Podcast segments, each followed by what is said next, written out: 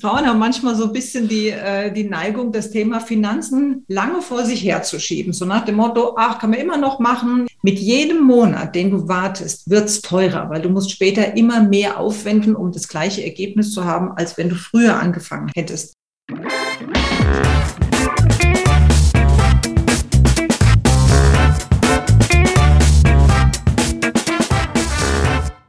Ich begrüße euch super herzlich zum Her Money Talk, dem Geld- und Karriere-Podcast für Frauen. Heute geht es mal darum, welche Versicherungen wir eigentlich benötigen und vor allen Dingen, welche wir nicht benötigen. Ich halte es für sehr wichtig, dass wir das heute mal klären, denn oft wird viel zu viel Geld für die falschen Versicherungen ausgegeben. So, und das bespreche ich mal mit meiner Gästin Carmen Stephan.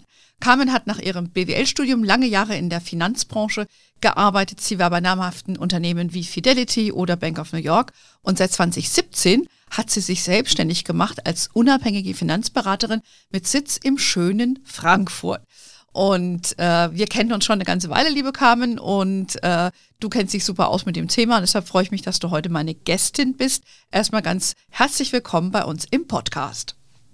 Hallo, liebe Anne, vielen Dank für die Einladung. Ja, sehr gerne. Ich habe es ja eben schon gesagt, du warst ja lange Bankerin und du warst sogar Fondsmanagerin.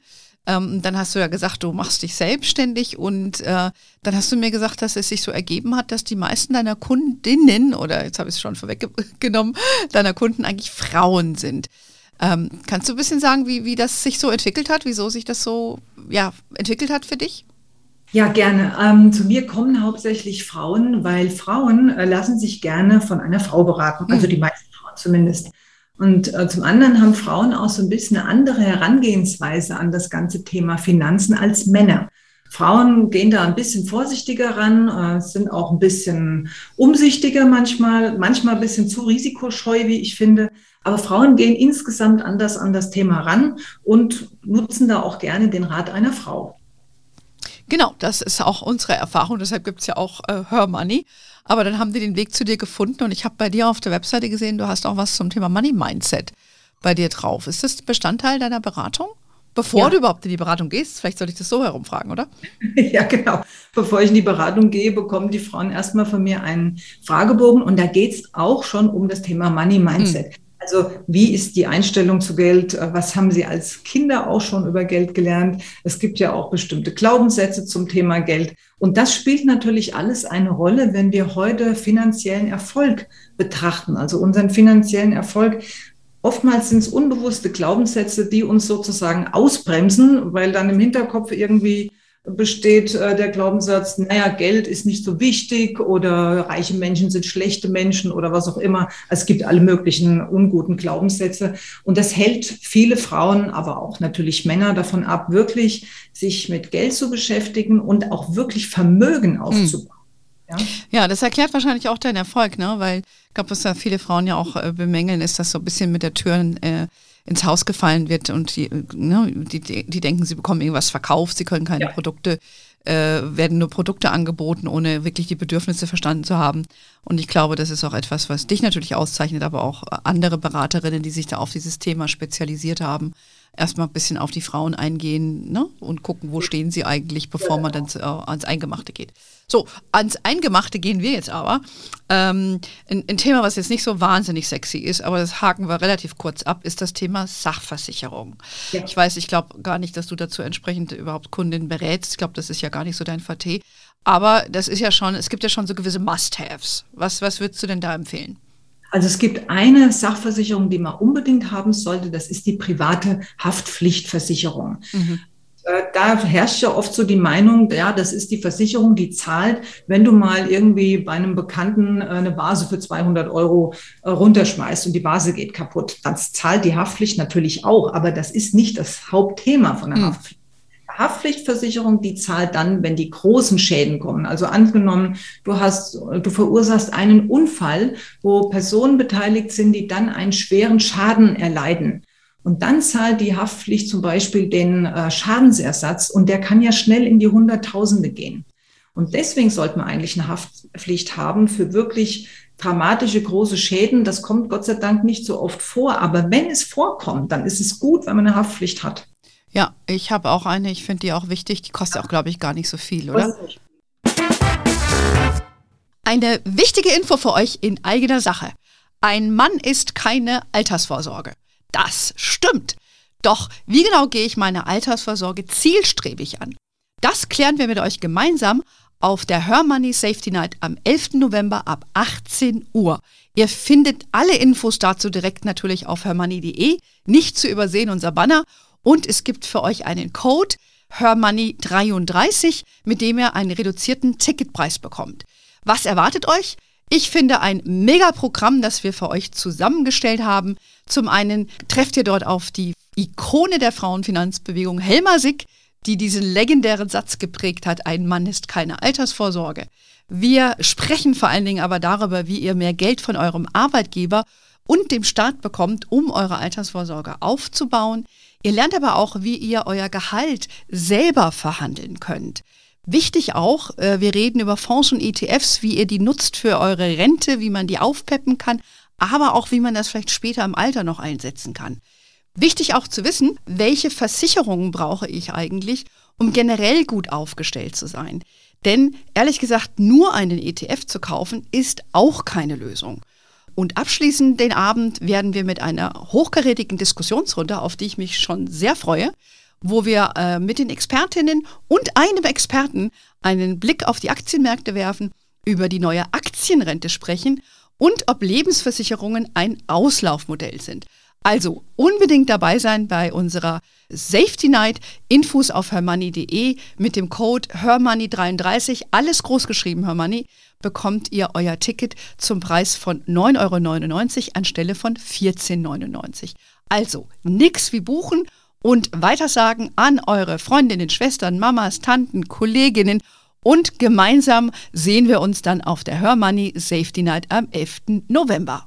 Wir freuen uns auf euch. Ja. Mhm. Äh, was natürlich auch immer äh, nachgefragt wird oder was ich auch so gehört habe, sind so gerade bei Frauen auch ist Zahnzusatz, Rechtsschutz, äh, solche Sachen. Wie steht es denn damit? Würdest du sagen, kannst du machen, musst du nicht oder? Ja, kann man alles machen. Also Rechtsschutzversicherung ist schon ganz sinnvoll als Arbeitnehmerin. Äh, auch Hausratversicherung ist durchaus auch äh, sinnvoll. Ähm, Zahnzusatz natürlich. Das sind alles Sachen, die sind nice to have, wie ich finde aber nicht wirklich so notwendig. Also notwendig ist wirklich nur die private Haftpflicht. Alles andere kann man machen, muss man nicht machen. genau. Aber das ist doch schon mal eine wichtige Aussage, wenn man mal so seinen Jahrescheck macht und guckt sich an, was habe ich denn noch alles da? Brauche ich das wirklich alles? Und wenn man vielleicht auch versucht, nochmal ein bisschen kostengünstiger das ein oder andere zu gestalten, dann kann man das ja vielleicht für sich erwägen. Ähm, muss ich jetzt das alles irgendwie haben? Oder wie meine Tochter, die neulich heimkam und sich äh, für ihre Uni neues iPad gekauft hat und dann hat man ihr natürlich gleich eine ja. Versicherung mitverkauft. genau. Ja, habe ich, ich, ich habe dann auch ein bisschen gelacht, aber sie fand es nicht so lustig. sie fand das sinnvoll. Aber gut, you live and learn.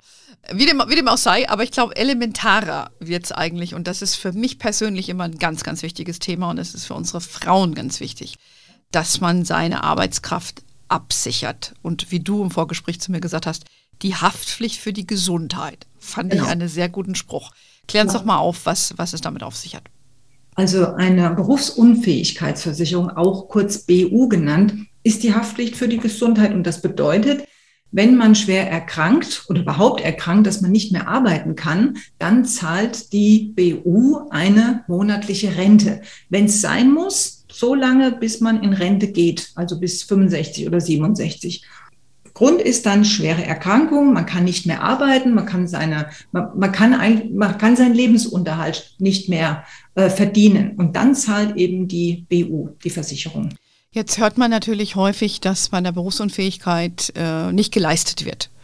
Wie, wie erklärst du dir das? Oh, gilt, und vielleicht, was mich auch interessieren würde, ist, bezieht sich das jetzt nur auf den Beruf, den du zu dem Zeitpunkt ausgeübt hast? Mhm. Was ist, wenn ich mich verändere? Vielleicht kannst du da mal was zu sagen. Gerne. Die Berufsunfähigkeitsversicherung, die zahlt dann, wenn sie zahlen muss. Das heißt also, du musst vorher all deine Vorerkrankungen angeben.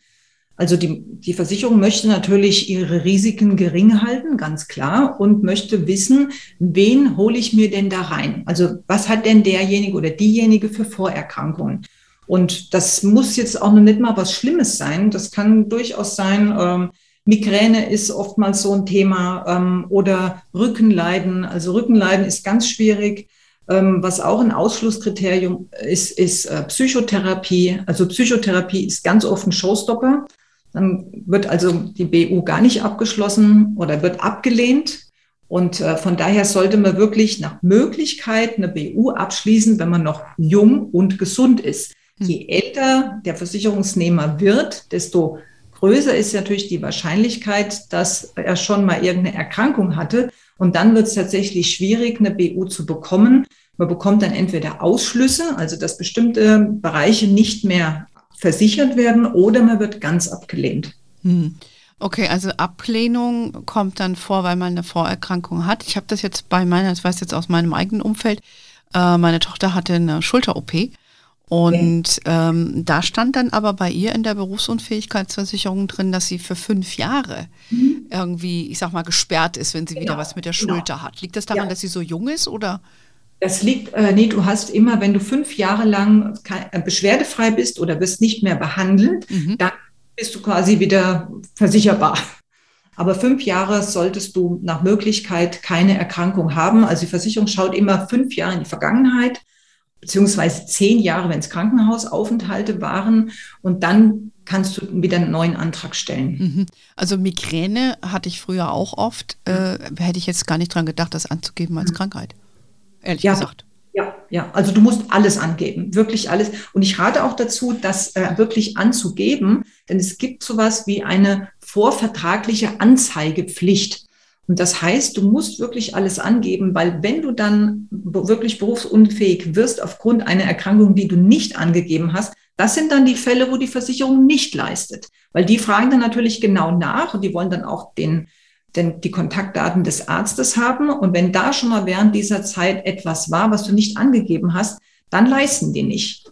Dann okay. müssen die leisten. Ja, deswegen ist das so wichtig, alles anzugeben. Ja, das erklärt vielleicht, warum man dann oft sagt, okay, die leisten nicht, mhm. weil dann sich vielleicht herausstellt, dass gewisse Sachen nicht angegeben waren und dann sagen die, ziehen die halt den Joker ja, und sagen, ja, hast du nicht gesagt, Edge Badge, sage ich jetzt mal, ne? Also wirklich, dein Tipp wäre zu sagen, immer alles angeben, äh, weitestgehend und dann gucken, ob man überhaupt angenommen wird und das dann möglichst früh machen. Richtig, am besten nach der Ausbildung oder man kann sogar eine BU schon als Kind machen, also Schüler-BU. Ab zehn Jahren kann man schon eine BU abschließen. Und der Hintergrund dabei ist, dass wenn die Kinder noch jung und gesund sind, dass man sich da sozusagen den guten Gesundheitszustand quasi wie einfriert, ja, oder einloggt. Und ähm, dann kann man später die Rente natürlich erhöhen ohne erneute Gesundheitsprüfung. Und das ist halt ein wichtiger Punkt. Denn wenn du die Rente später erhöhen möchtest, weil du halt in die Ausbildung gehst oder deine Ausbildung abgeschlossen hast und eigenes Geld verdienst, dann ähm, möchtest du ja wahrscheinlich mehr Rente haben als einfach nur 800 Euro oder so. Und du, das kannst du dann erhöhen ohne erneute Gesundheitsprüfung. Mhm. Okay, das wusste ich gar nicht, habe ich noch nie von gehört, dass man das schon so jung macht. Aber was, was kostet dann sowas, wenn man so ein Kind hat? Und für ein Kind, für Kinder ist das nicht so teuer. Da kostet vielleicht äh, 1000 Euro Berufsunfähigkeitsrente, kosten vielleicht 30, 40 Euro, je nach Versicherung. Okay. Äh, ja, ne? und da finde ich es manchmal sinnvoller, dem Kind zu Weihnachten lieber sowas zu schenken als der 50. Schlafanzug. Da hat das Kind dann wahrscheinlich mehr davon, als wenn man dann noch irgendwie ein Sachgeschenk macht. Und ähm, das ist eigentlich sinnvoller, sowas zu machen. Ja. Ja, interessant. Also wie gesagt, ich kannte das äh, gar nicht, äh, dass das in dem jungen Alter schon geht. Ähm, aber ein wichtiger Punkt ist auch, ich sag mal so, drüber nachzudenken, wie hoch man das abschließen sollte. Was empfiehlst du denn da deinen Kundin, weil ich habe ja selber früher eine gemacht, ich habe die auch immer mhm. noch, weil ich die schon so lange habe. Dann ab und zu gucke ich da mal hin, um zu sehen, ne, wie hoch die ist und so weiter. Was empfiehlst du da, wie, wie viel soll man da absichern?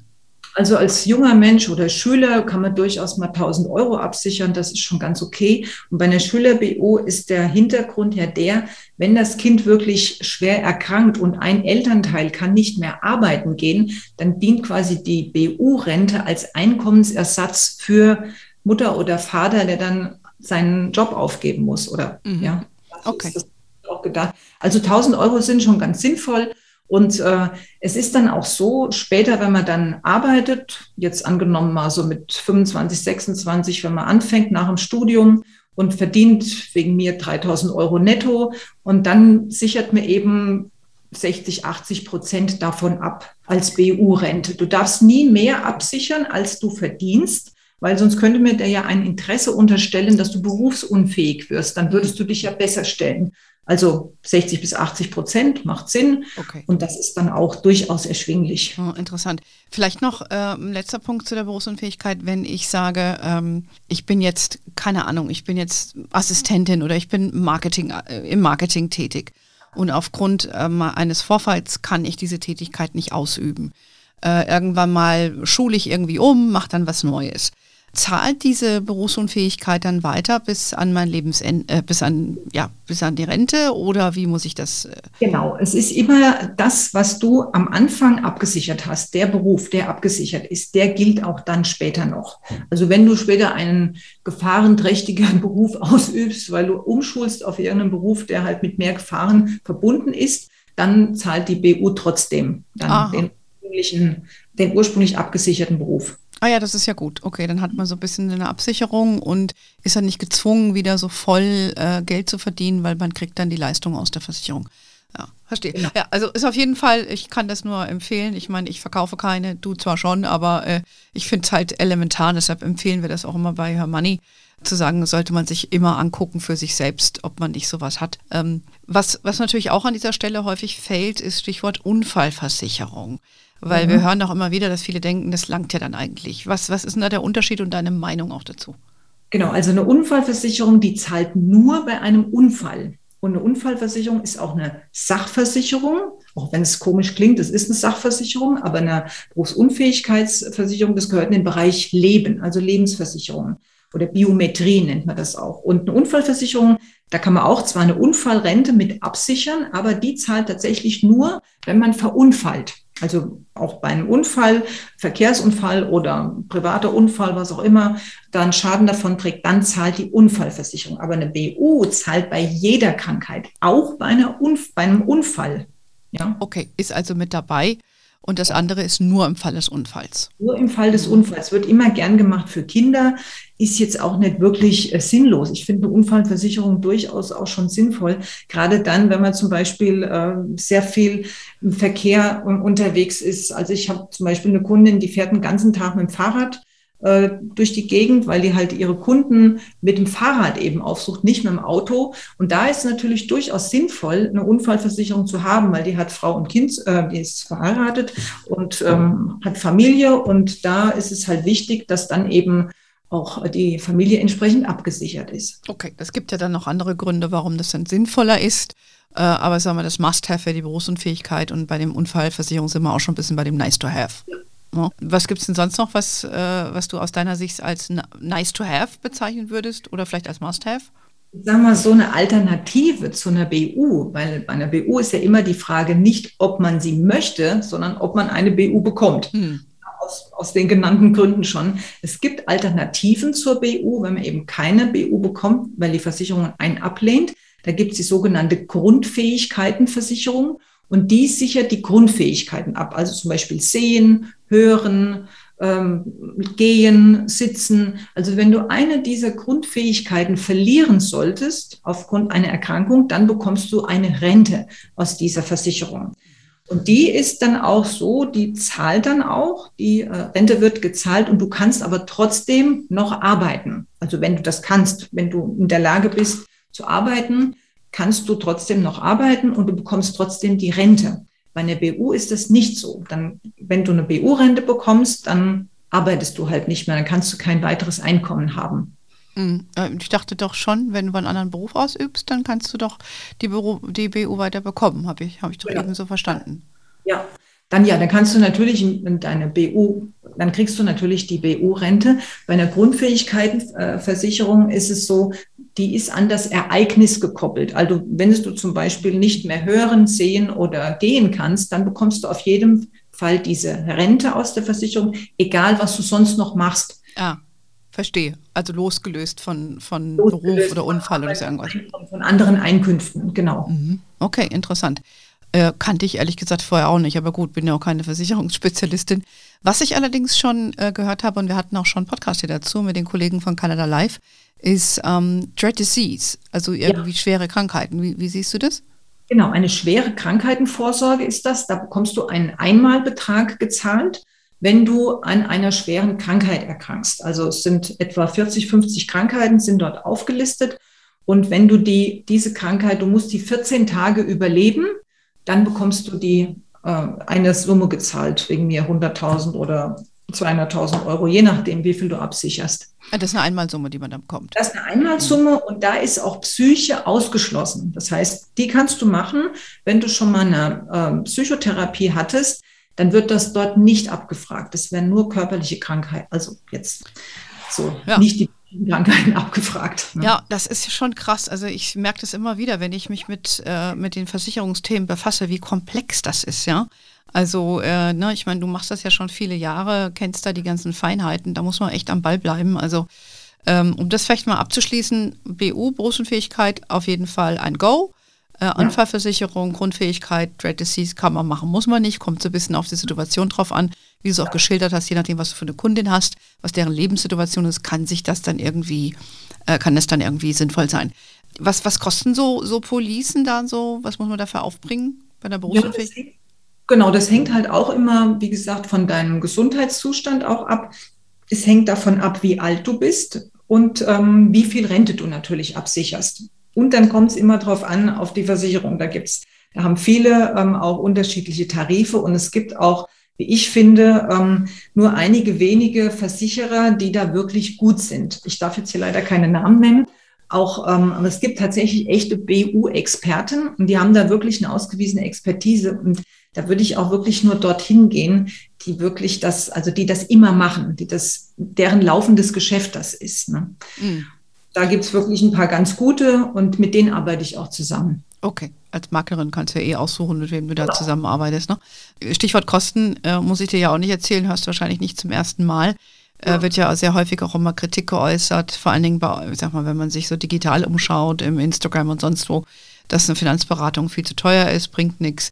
Ähm, ich, ich sehe das nicht so, ja, weshalb ich auch mit äh, dir spreche, weil ich finde, du hast ja, das hört man ja auch, und dein Know-how ist natürlich sehr umfangreich und äh, Geiz ist geil ist eben auch nicht immer die Lösung. Wie, wie muss man sich das vorstellen, wenn, wenn eine Frau zu dir kommt, eine Kundin, oder es kann ja auch ein Mann kommen, aber unsere Hörerinnen sind ja weiblich.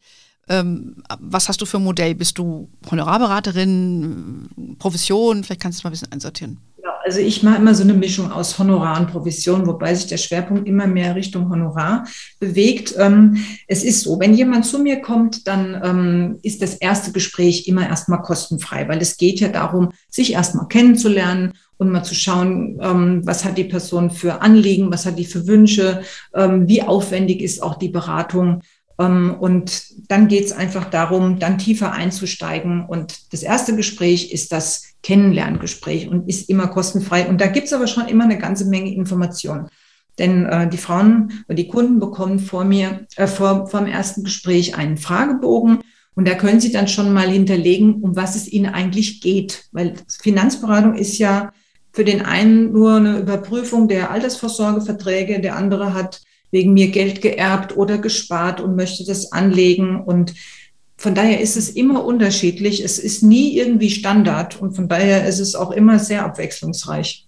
Ja, deshalb machst du es ja auch gerne, ne?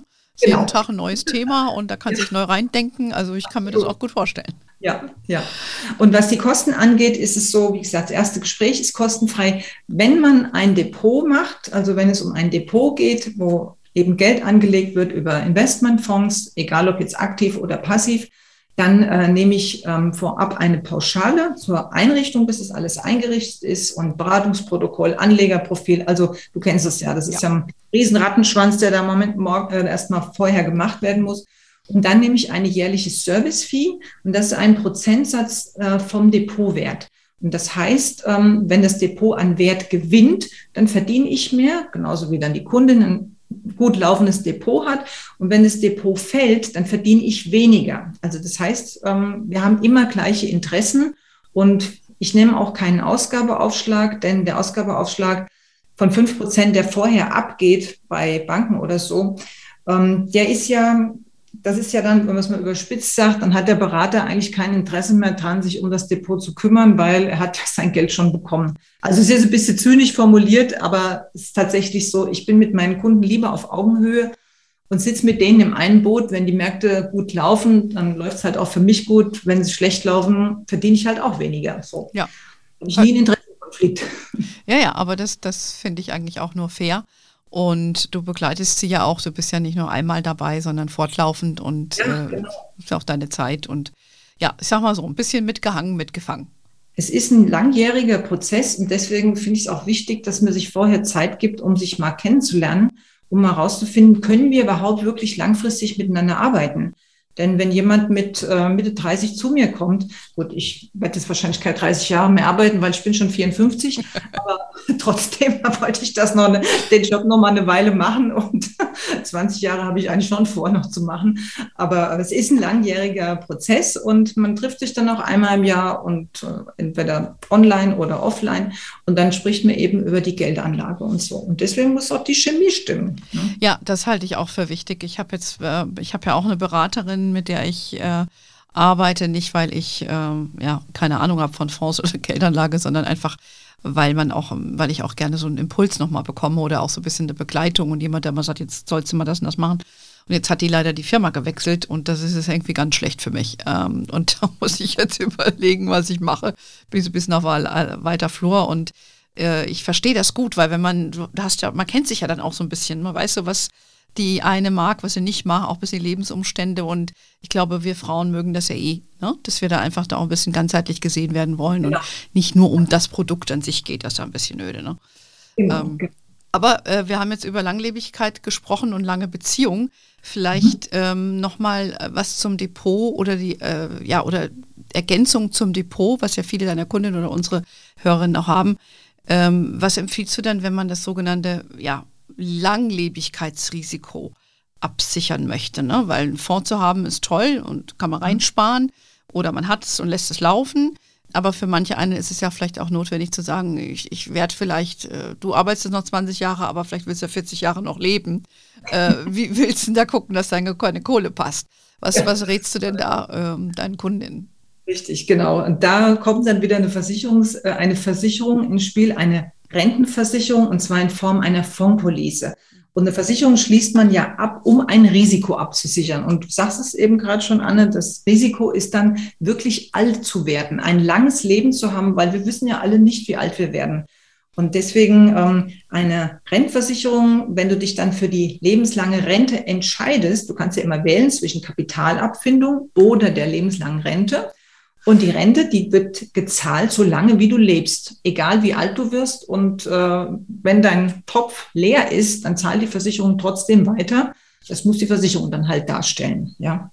Also kann das dann schon sinnvoll sein, da ich sage jetzt mal auf Rendite zu verzichten, ja, weil du hast ja die Kostenkomponente, aber deshalb hast du dann auch eine Versicherung. Ja, dass ja. man da vielleicht sein Depot hat und macht das ergänzend oder so.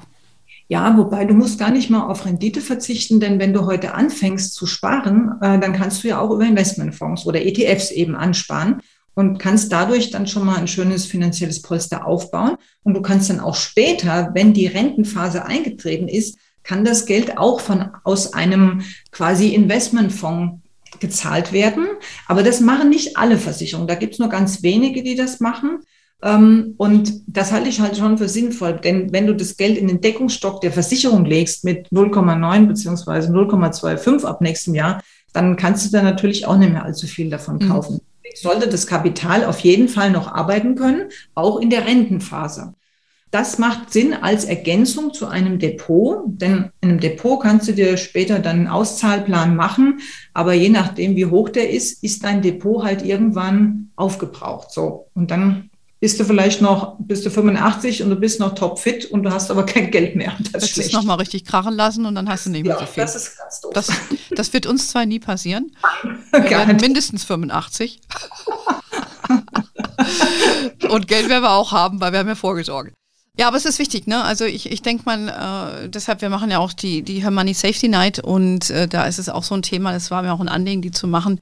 Unter anderem aus diesem Grund, weil viele doch sehr kurzfristig denken, sagen, wir bauen Vermögen auf in Fonds und ETFs und bedenken aber gewisse Faktoren nicht, ob das jetzt Vererbbarkeitssachen sind oder eben dieses professionell ausgedrückte Langlebigkeitsrisiko, sprich, ich habe also mehr Leben übrig als Geld.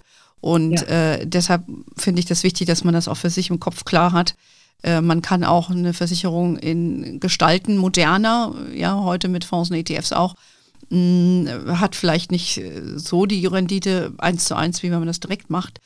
Aber man weiß, ich kriege dann eben äh, bis zum Tage X Summe X. Ja. ja? Ähm, vielleicht noch abschließend, ähm, also wir haben ja schon, glaube ich, einiges jetzt besprochen. Ähm, vielleicht jemand, der Kinder hat oder, oder einen Partner hat und den absichern muss.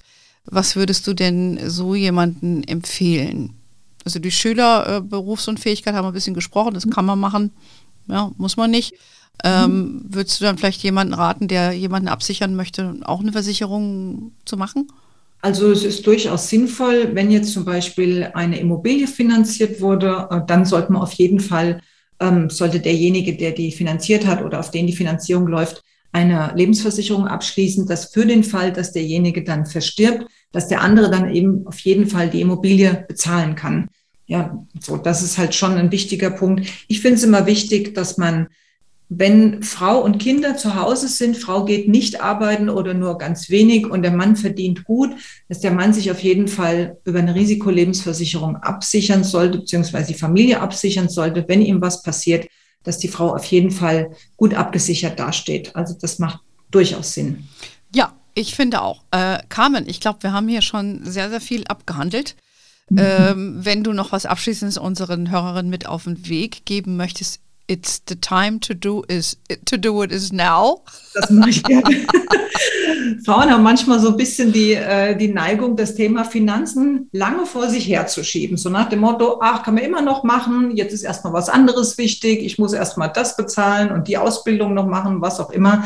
Mit jedem Monat, den du wartest, wird es teurer, weil du musst später immer mehr aufwenden, um das gleiche Ergebnis zu haben, als wenn du früher angefangen hättest. Also nach Möglichkeit bald anfangen, nicht aufschieben und es auch nicht dem Ehemann oder jemand anderem überlassen. Nach dem Motto, macht alles mein Mann, kenne ich mich nicht mit aus, interessiert mich nicht. Das ist ein echt fataler Fehler.